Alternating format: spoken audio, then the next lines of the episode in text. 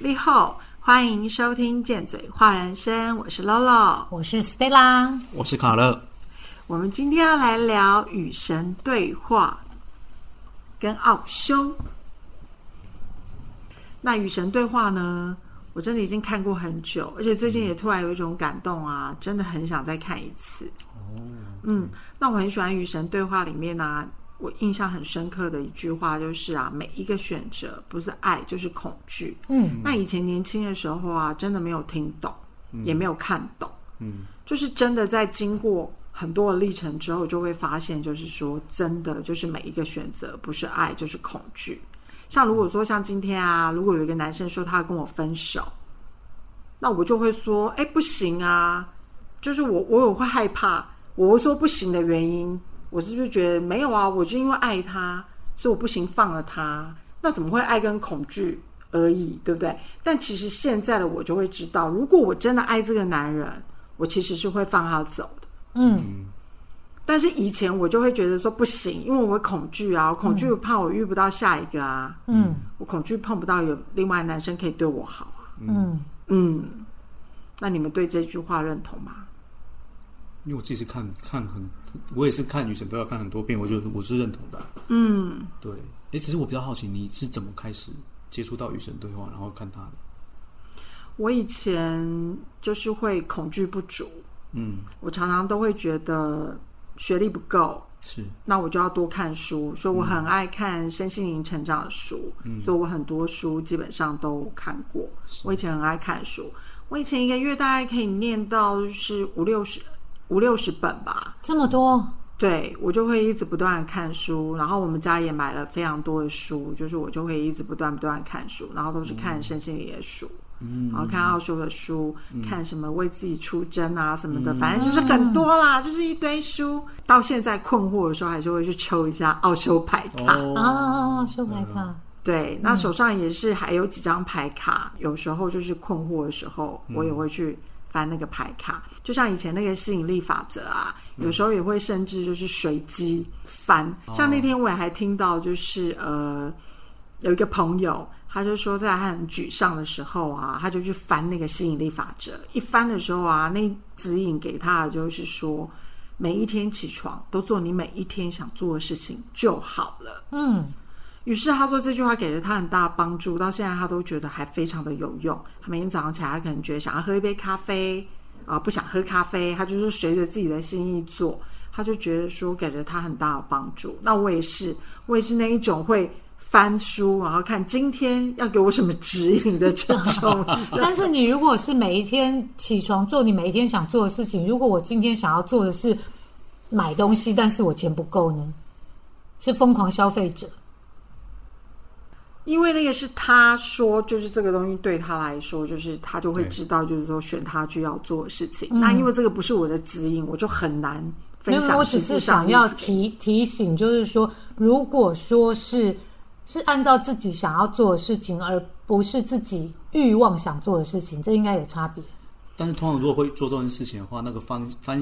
翻开那一句话，当下是对你，你你是很清楚那个答案是什么的。嗯，对，而且你也会不想创造负债吧？如果你不想有这个钱，你用信用卡刷，那其实你是创造了一个不想负债的，不想出来啊。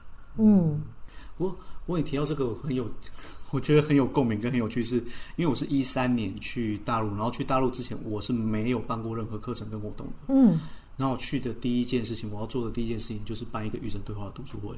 然后我也是很担心、跟害怕、很焦虑。然后我就觉得，嗯，好哦，我需要一点指引。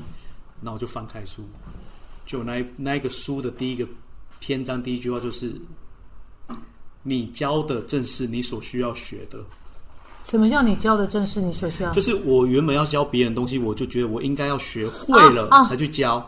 结果他告诉我说：“你教的就是你要需要学的，所以不是等你学好了再去教。”我就嗯。好了，我懂了，我知道，所以我就带着害怕跟发抖，开启了我的第一堂教边学这样子，是这个意思，这个意思。所以我觉得哇，这个，而且我还记得他是《与神对话》第三册，对，翻开第一个篇章就在讲这个，嗯，就嗯，这个很有感觉，而且真的就像《与神对话》最后一个篇章讲，他说说这本书的出现并不是我跟你对话的唯一方式，我时时刻刻用用任何方式在跟你对话。你可能看的呃下一本书，看的下一部电影，听的下一首歌，而且因为他是用英文讲的，嗯，所以他英文很多双关语，他就讲我永远都会用各种方式对你说话。嗯，英文是 always，、用 always，嗯，总是用各种方式。我觉得他如果真的有机会跟能力的话，真的可以看英文版。英文版好多那种双关语，像他就讲说，你说你无处不在，为什么我经常找不到你？就是我嗯 no 嗯会有找到你。嗯他说，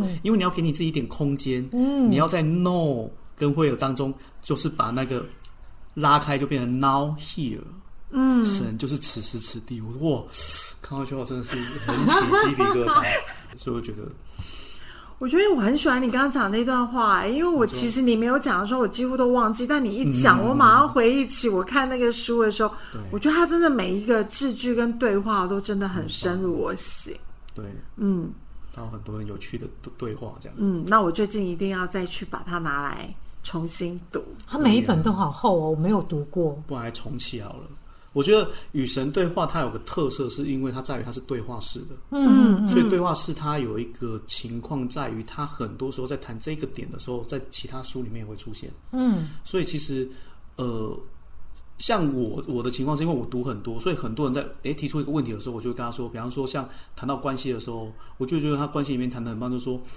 嗯，就是关系并不是你要从里面获取什么，而是你跟这个人在一起的时候，你可以展现出什么。嗯，所以他说你其实并不需要另外一个人。嗯，对，但是他说地球是一个很奇妙的地方，是地球你需要一个参照物，你有了上才知道下，你有时候左才知道右。对所以他说在这个情况之当中，关系也是这样，你是完完全不需要另外一个人，但是你没有另外一个人来做一个参照的时候，你其实也不知道你自己是谁。这就很二元呐、对他意思是说，通过这个二元，你还是可以有方法去体验到自己。也就是这里，我就觉得，哎他讲的跟人类图真的好像哦，就我非我这件事情。嗯，对，因为他在另外额外的那一本《小灵魂与太阳》那个预言当中，他有一句基本上都会拿出来当标题的话，就是说，当你被非我包围的时候，不要忘记你是谁。嗯我觉得哇，这句话真的很有对我很有提醒就是很需要去思考。是嗯，他讲的这三本我没看过，但是我下一次也要去找。他说那个是给小朋友看的，给小朋友都看得到。。哦，而且他刚刚讲的那段就是你最喜欢的那个分享关系对，就是里讲说，那个就是揭对。露出来的。我与神对话就真的只有看过分享关系，因为它很薄一本。对对对对，可是与神对话真的很很值得看很。值得看。嗯所以我在想说，是不是可能真的可以做成主题式的？比方说像财富，财富里面它就就讲到 B 读 F，嗯，就你成为什么样的人，你可以做什么样的事才能够拥有钱。他说，很多人会之所以会贫穷，跟跟他会让自己一直维持这样的状态，他把这个顺序弄颠倒了。嗯，他认为我一定要有一笔钱，嗯，我才能去做投资，或才能去做创业，所以我才会是有钱人。他说不，不是这样操作的。所以后来我在《富爸爸穷爸爸》里面也看到这段话，所以我觉得哇，很多原理真的是共共通的。像他的 B to F 失言行，对，呃，还有什么呃生与义，对我觉得都是都是很好的一些指引跟标杆，都是可以作为生活的指引。他其实我在看《女神对话》的时候，我感觉他没有直接给我答案，嗯，但是他那个参考标准都可以成为我的答案。比方说，他说永远都要做出一个最高的选择，嗯，但他没有告诉我最高是什么。但是我每一次在最终极在问我自己的时候，其实我是会有答案的。这就是我刚刚为什么说那个翻书绝对不会有困惑，因为那个真的是对你当下他要给你那个答案。所以它里面有讲到说，人生最关键好像就是只有两个问题，一个是这个行为能够代表你自己吗？我后来发现，我光问了这句话，我没有办法伤害任何人，因为没有一个伤害的动作可以代表我自己。嗯。第二句话更更重要，现在爱会怎么做？嗯，你真的问出这句话，很多事情都可以解决。因为他就以爱为出发点对他完全就是？以爱为出发点。对对，而且是你都记得啊？你是因为开读书会的关系吗？好厉害一部！分是这个，一部分是真的，我有感觉，所以我也呃，我刚好也说一下，我为什么会知道这本书，是因为我一开始第一份工作，我就会看到富爸爸穷爸爸，他说什么会计师啦，然后什么，然后其中有一个重要的工作是保险保险业务员，嗯嗯，那我觉得哎、我其他工作都没办法做，然后来做保险好了，嗯而且那是很挑战我自己个我我就是在南山呢、哦，不然为什么会去上那个三阶段？串起来了吧？懂了。我在南山，然后那时候我进去了有三年吧，然后差不多到第二年的时候是最最痛苦的，因为那时候差不多你把旧有就是的人都呃那个弄完了，认亲朋好友，识亲朋好友已经都杀光光了。然后然后当时就很痛苦。然后我也不知道我为什么要来做这个，因为这个很违背我自己的个性，我就不是那么一个外放的人。嗯，对。然后我就看到我朋友桌上居然有一本书，蓝色的书皮，《与神对话》是旧版的。嗯，对。我说怎么会有这种书？我当时一直以为它是一个宗教书。对，是蓝色。对，而且我觉得怎么会有这种疯狂的人会写出这样的书？我就拿出来看，就要每一讲每一讲的一个东西都是我曾经有的困惑，而且它里面真的就有答案。嗯，我是从这样开始，然后去看看他，而且我后来是看到最后，我真的忍不住去做笔记。我跟我朋友说：“呃，对不起，我已经忍不住把笔记装上去，我再买一本新的给你。”就那个当下，你真的是对那些话有感觉，会想要把它。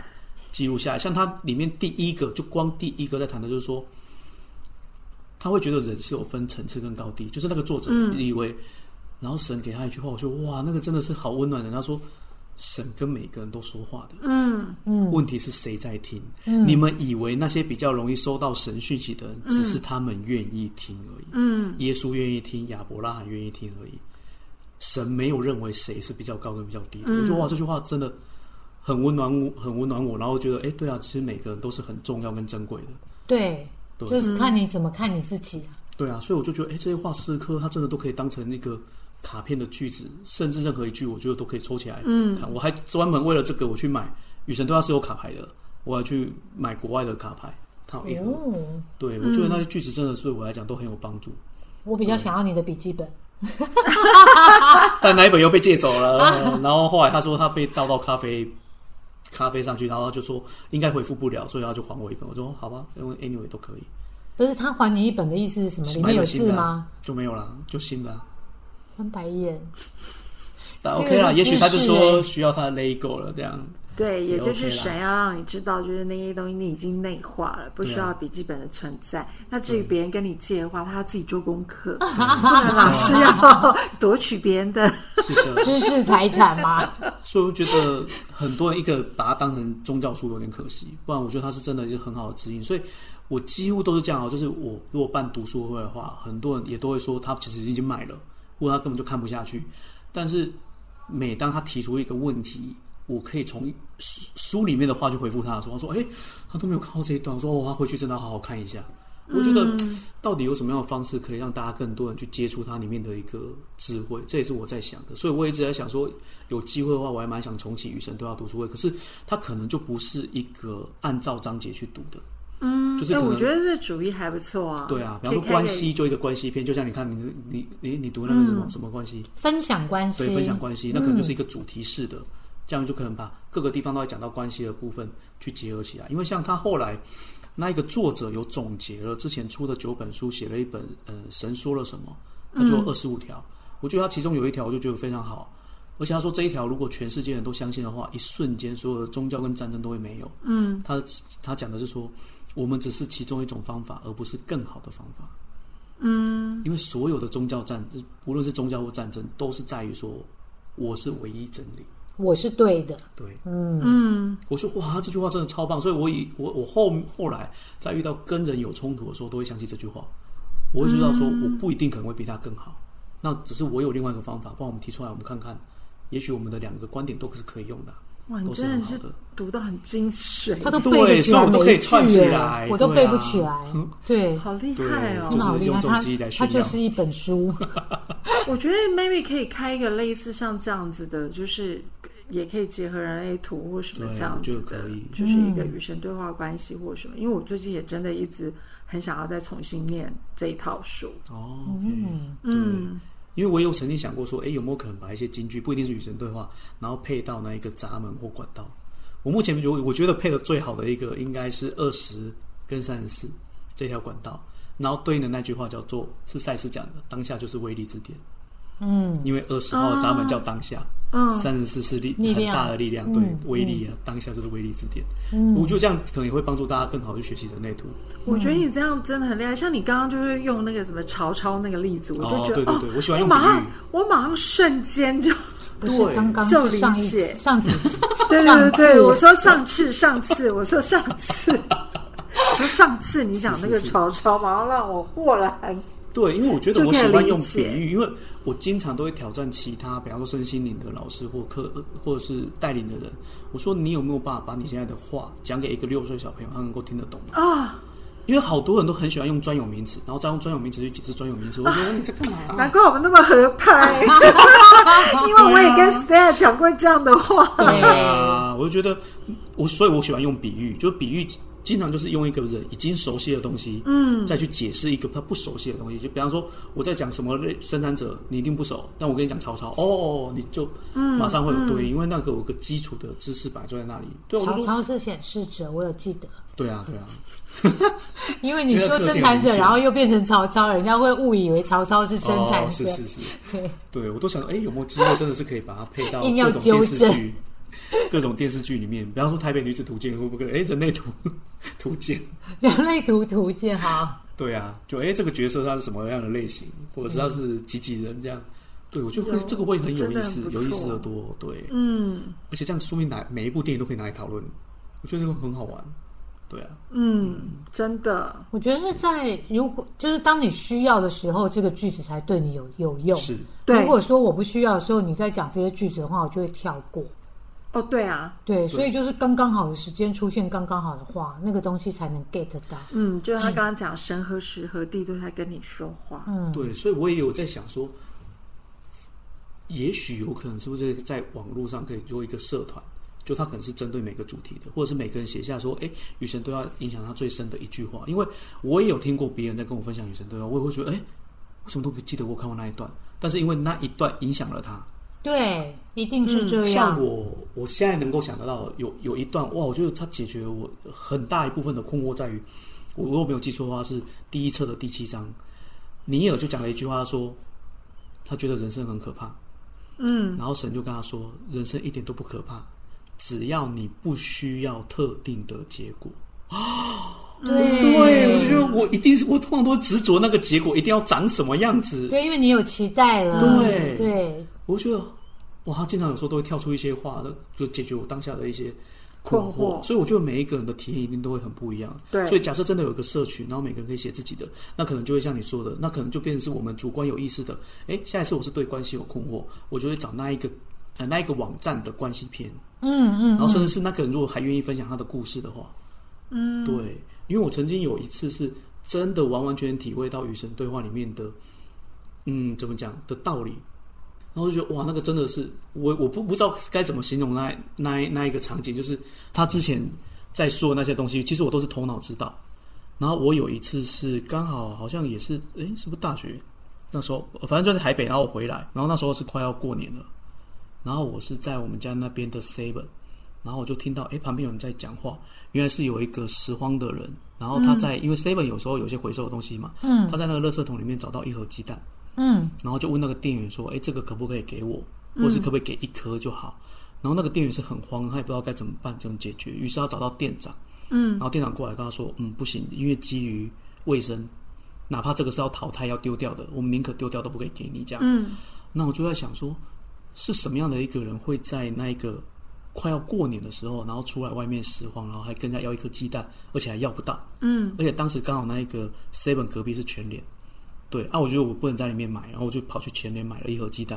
然后我出来说我已经找不到他了。嗯，后来我是骑摩托车去隔壁巷子，我还在想说我我如果遇到他，我要怎么跟他讲？然后后来就诶，我就真的找到他，我跟他说诶，那个阿尚，不好意思，我刚好听到你在讲话，那我就把那盒鸡蛋给他，然后他说诶，啊这个是是坏掉了吗还是什么？我在给他之前，我想好一个理由，说哦没有，因为我们家拜拜，然后买太多，然然后你可不可以帮我？我拜托他，我说你可以帮我嗯消化掉？你吃掉什么？他说、这是坏掉。我说没有没有，都是都是新的这样子。嗯对，然后我突然那个当下就是我那种通电的感觉，我会发现哦，雨神里面有三大智慧，第一个是一切都是足够的，然后我们没有一定要做的事情，还有爱是一切。对，嗯然后我突然发现说，哎哦，我们是一体的。他有一个是我们是一体的。我突然他那个当下知道什么叫我们是一体的。嗯，以前都是头脑知道，因为我知道说，曾经我也可能像那个店员一样，遇到这种事情，我很惊慌失措，我不知道该怎么做。嗯就是按照那我也是 SOP 做。对、啊，我我也像那个店长，就是按照 SOP 做。那我可能也有某一次或某一个情节，我像那个拾荒老人一样，我可能在跟别人要东西，我甚至都要不到。嗯嗯然后发现哦，我们其实都是一起，所以我我觉得如果是以前的我，我可能会觉得那个店员怎么没用啊，你就直接给他就好，你干嘛跑去问店长？那我可能会怪那个店长，你就不能有更聪明的做法也给他吗？嗯，我会发现没有哎、我就哎、我我曾经都是这样的人，所以我突然在那个当下，我可以体会那个我们是一体的是什么意思。但是你要真的让我用字句说出来，我也说不出来。嗯，就有点像老子说的“道可道，非常道”。啊，对，真的是、真的是说不出来。但是我突然在那一刻才知道，哦，原来前面读那么久的与神对话，它它是有有用意跟、嗯跟有需要这样。所以他说，哦，那个东西可能真的是可以不断不断不断的深入去体验这样。嗯，就好像有时候时候到了，然后就对对对突然有个灵感跟字句跑出来这样子。嗯，对，他这个故事就是让我们想，就让我想到说，你不能期待别人去做任何事情，你不能期待那个店长要去做到更好，你能做的就是你自己。嗯嗯然后你能做的就是好，你想要给他这个蛋，你就去买一个蛋这样子。对，因为大家一般人就会觉得说，呃，怪那个店长啊，什么什么，然后回去之后他没有做任何的动作。嗯，但是卡乐就有嘛，他想要去给他，所以就是这种感觉。然后有时候在做好事的时候，都被我自己感动到起鸡皮疙瘩，对，因为只有当下你知道你自己做了什么。对啊，我觉得被自己感动到想哭，那种感觉很难讲，但是对就真的会被我自己感动到这样。对，而且我另外一个体验到说，哇，神真的是用不同的方式来帮助我的时候，还有另外一个故事是，我有一次在路上看到一个流浪狗，嗯，但它有穿衣服，就是、就是我知道一定是人家养的，第二有些那还叫流浪狗，它就在不是它就在马路上，而且在斑马线，它在斑马线，斑马线在在在对着车子叫，嗯，然后刚好我跟我朋友去打篮球，然后我就说，哎，那你帮我看着一下他他在他在哪里，然后我回去拿拿笼子，嗯，对，然后后来呢，他就跑到那个巷子里，而且巷子还有那种下水道，嗯，对，然后我就已经差最后一刻，因为他如果进到下水道，下水道有盖子，嗯，我已经抓不到他了。就那时候就想说，好吧，如果被他咬就被他咬了，就抓过来。就抓过来，他原本在那边叫的时候，他就已经就听起来就不叫了。嗯，对。然后我就后来就把他带带回我家，然后那个晚上他就突然变得跟我很黏，因为他可能我觉得我是他可唯一可以依赖的人吧。然后然后后来是隔天，隔天去问的时候，哎，好像是某个巷子的槟榔摊，他们家狗丢失，哦，对，他还包了一个红包给我。但是这个过程当中，诶，一个一方面我觉得我做了好好事情，我觉得很开心；另外一个方面，因为刚好那个时刻时候也是我比较低潮的时候，嗯，我突然在想，诶，有没有可能神已经给我一些东西，我自己不知道？嗯，就是我在对那只狗做的事情，就是我抓它的时候，在那个情况，以他的认知来说，他会觉得我要攻击他，或我想要伤害他。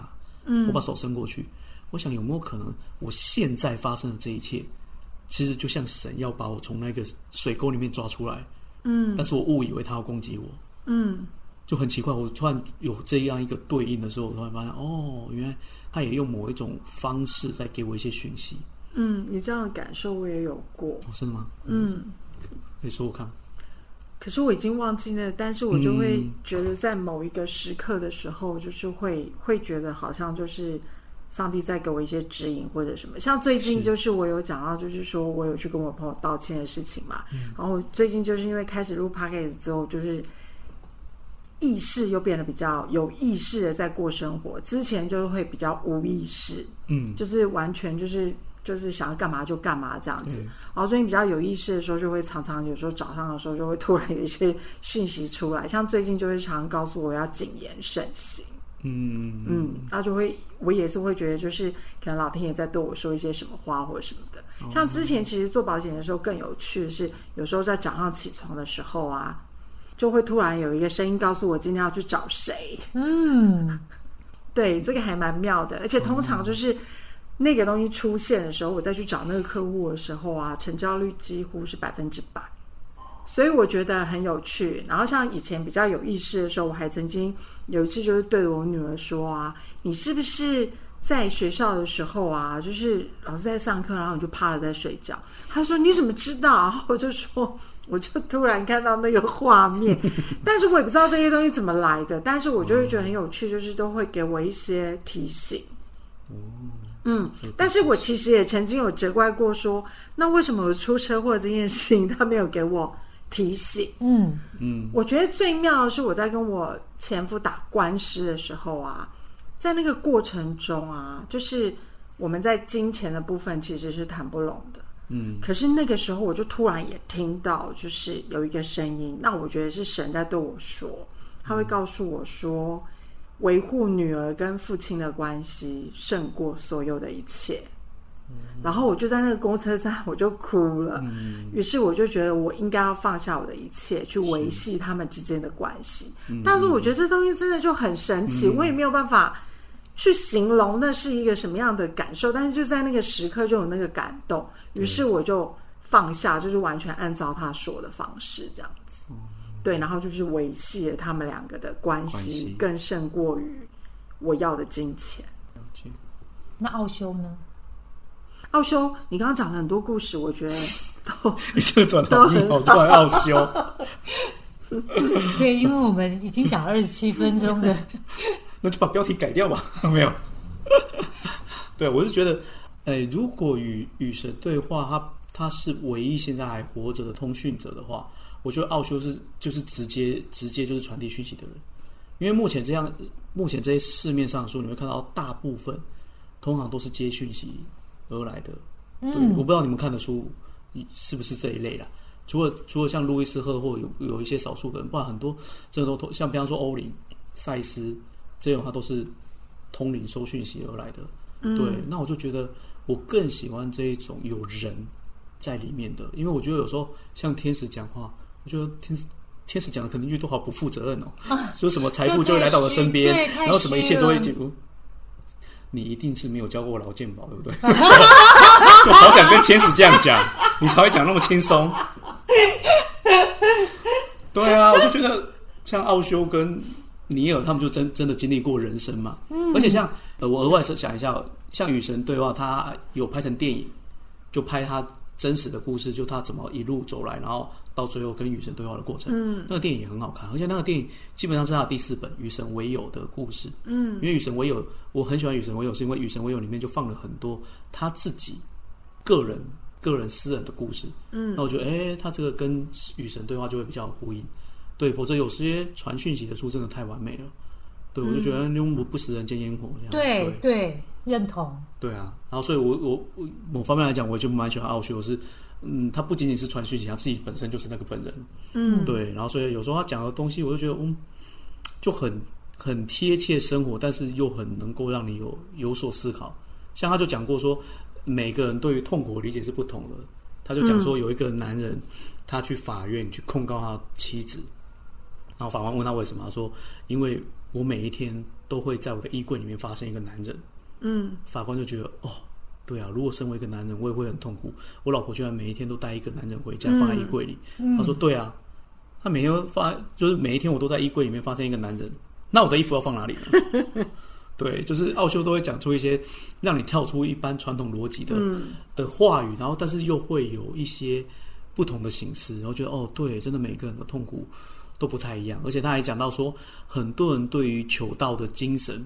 哦，他们想付出的可能就是他们的嘴巴而已，就说哦有啊，我想要开悟啊，我想要顿悟啊，嗯嗯，然后就像就像他说有一个中东的的国家，然后他要给人民洗脑还是什么，他就说哦，如果你们有两栋房子，愿不愿意给国家一栋啊？然后底下人就说我愿意，然后说如果你有两台车子，愿不愿意给政府一台啊？然后说我愿意，然后呢，他说如果你有两头驴子的话，愿不愿意给国家一头？全部人都说我愿意，就只有一个人说我不愿意。然后那个人就说：“那为什么？”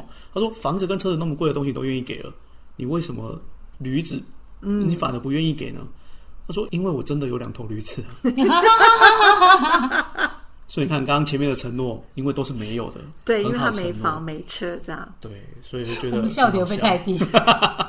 你一定要讲理所当然那个故事。理所当然那个就是那个门口给十块哦，给五块两块那个。对，那个也是在说我们有时候会把别人的付出当个当个理所当然。然后那个故事的标题我觉得很有趣，我我当时是看到那个故事的标题才进去看的。他说：“你居然拿我的钱去养你的老婆跟小孩。” 我说哇，这什么故事？好耸动啊！进去看，就是说有一个男人，他们家的门口都会坐着一个乞丐，然后他上班习惯性就会给他一百块，对，一百块给完之后他就会上班，然后后来隔一段时间他就给他五十块，然后到最后他可只给他二十块，然后说有一天乞丐就就是终于好像感觉忍不住了，然后就问他问他说，哎，为什么你这中间会有这些金钱的变化？他说哦，因为。变成给你五十块的时候，那时候我刚好刚结婚，然后手头就没有那么宽裕。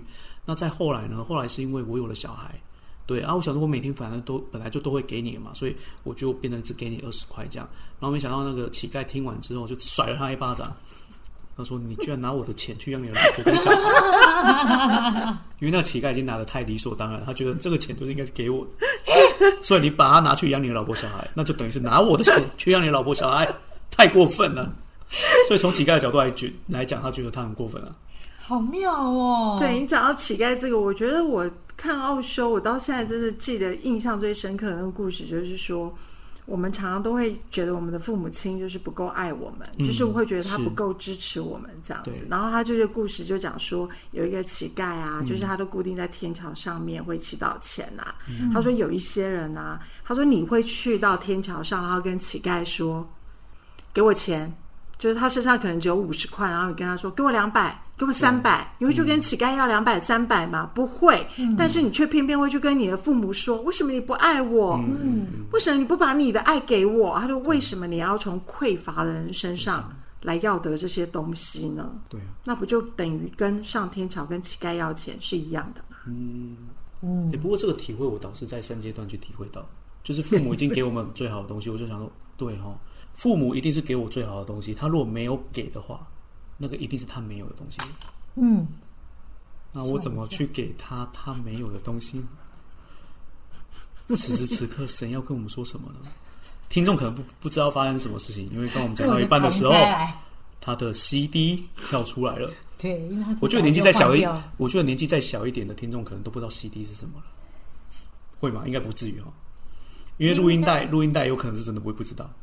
CD 很难讲，再小一点有可能。对，因为都是用手机直接下载了。真的，我们之前在大陆印过那个光碟跟小书，就是给别人，有人就跟我们抱怨：“你为什么要给我这个东西？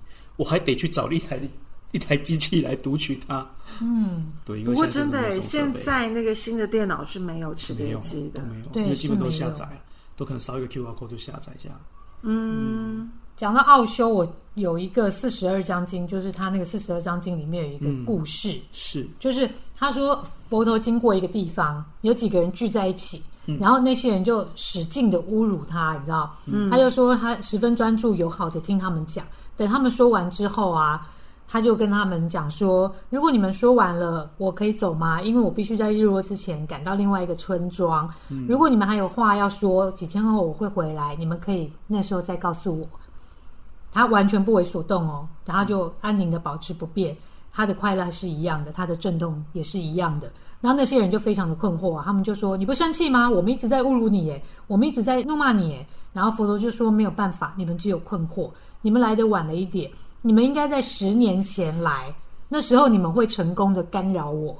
那时我还不是自己的主人，现在侮辱我是你们的自由，而是否接受侮辱是我的自由。”我不接受你们在侮辱我的事，那是你们选择嘛？嗯嗯。但是是否接受是我的自由，而我不接受，你们要拿这些侮辱怎么办呢？我也感到困惑，因为上一个村子的人带来糖果，我说我不需要，他们就不得不带走。我问你们，他们要拿那些糖果怎么办？嗯。然后那几个人就说：“那如果不拿糖果的话，是不是就是分给其他的村民吃？不然就是自己吃掉？”然后佛陀就跟他们说：“那现在想想你们自己吧，你们带来的这些侮辱，我就跟你们说够了，我已经不再接受他们了。那你们要怎么办？嗯，很有智慧，对不对？我就觉得我很喜欢这个故事。嗯，对，这就是我可以分享的奥修的某一个故事。这样，嗯，我们说的都是我们的经验跟观点，你也可以有你自己的。欢迎你留言跟我们说，反正我们也不一定会回，你别憋出病来。”但如果是来变的，我们可就不一定想知道哦。